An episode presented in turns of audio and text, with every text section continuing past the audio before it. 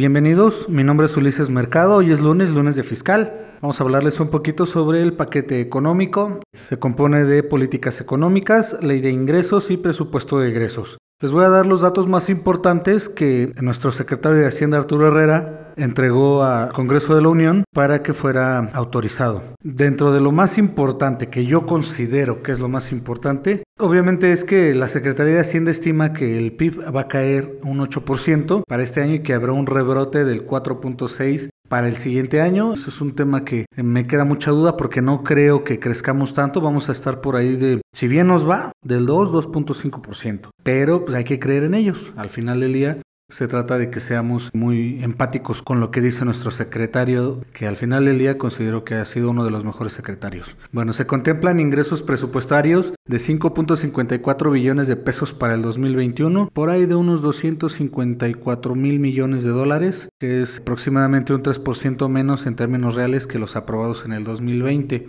Bajó un poquito el ingreso, pero eh, obviamente con este dinero el gobierno pretende atacar todos los gastos que, se le vienen. También está previendo que nuestro tipo de cambio quede en promedio 22.10 por dólar para el 2021. Siendo más realistas, calculamos que va a estar por ahí de los entre los 24 y los 26 pesos, aunque, insisto, hay que creer en la Secretaría de Hacienda. Ellos calculan un promedio de 22.10 por dólar. Nosotros calculamos 20, entre 24 y 26, por ahí va a estar fluctuando. El gobierno está aumentando un gasto programable en 1.3 en términos reales, aunque la verdad se ve un tanto complicado y tiene concordancia con, con las cantidades que está manejando Arturo Herrera. Sí, el gasto va a ser más, pero pues porque ahora ya tenemos más apoyos, hay que darles más para la parte de los ninis, a la parte de, de todo lo que está regalando el gobierno para la gente que no está siendo productiva sin ofender a nadie, obviamente, y pues obviamente para los amigos del gobierno. ¿no? Para mí, otra cosa de lo más importante es que se espera una inflación del 3%. Esto quiere decir que van a aumentar los precios en la canasta básica, no tan fuerte, pero sí va a estar un poquito arriba, y esperan que la tasa de interés del Banco de México se ubique en el 4%. Recordemos que actualmente la tenemos en el 4.5 y la quieren bajar un poquito. Yo lo veo complicado porque si no es muy benéfico para, para los mexicanos, pero para las entidades financieras lo veo un poco complicado porque entonces dejaría de dar obviamente las ayudas y los créditos que normalmente vienen dando. El paquete económico también contempla que los gastos netos totales sean de, de 6.257 billones de pesos. De ahí que viene el aumento en el 1.3%, como les comenté al principio. Esto fue de que espera que tengamos un ingreso total de 5.54%. Eh, espera gastar 6.257 billones de pesos. Entonces, no sorprende, pero sí la diferencia pues básicamente se va a lo que son los apoyos, ¿no?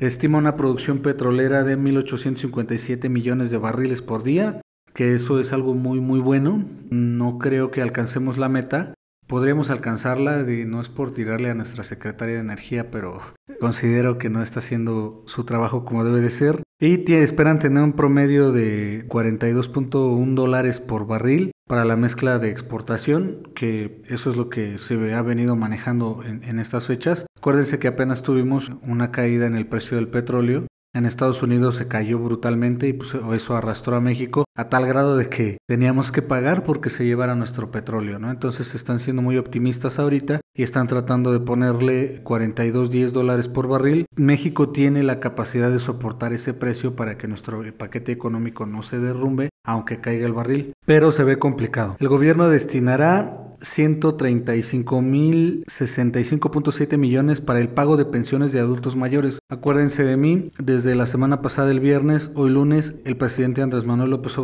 estará firmando la, la reforma a las pensiones porque acuérdense que en México la gente ya empezó a dejar de tener bebés, salvo los, los que no tienen acceso a la educación sexual.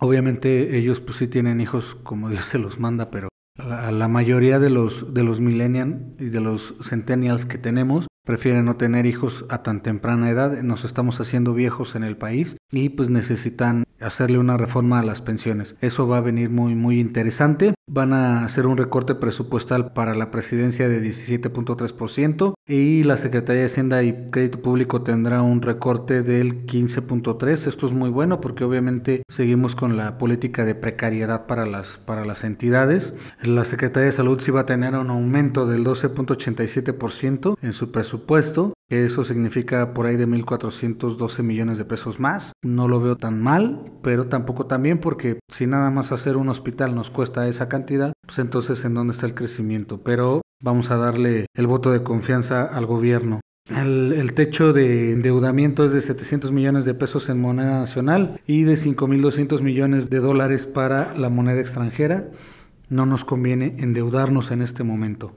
En el apoyo a las microempresas será de 1.600 millones de pesos para el siguiente año. Se ve muy complicado. El Banco de Bienestar le van a dar 5 mil millones de pesos y de verdad no sé qué hace el Banco del Bienestar, pero considero que no ha hecho nada que pueda ayudarnos en lo más mínimo. Una de las dependencias que más dinero recibirá también es la Secretaría de la Defensa. Sabemos que ya tenemos Guardia Nacional y pues eso, eso eleva el costo. Recibirá un 19.7% más que el año pasado. Esto para mí fue lo más importante. Estoy a la orden para cualquier duda. Síganos en redes sociales. Les agradezco mucho su atención. Les mando un abrazo. Se despide de ustedes Ulises Mercado. Soy asesor de negocios. Un abrazo.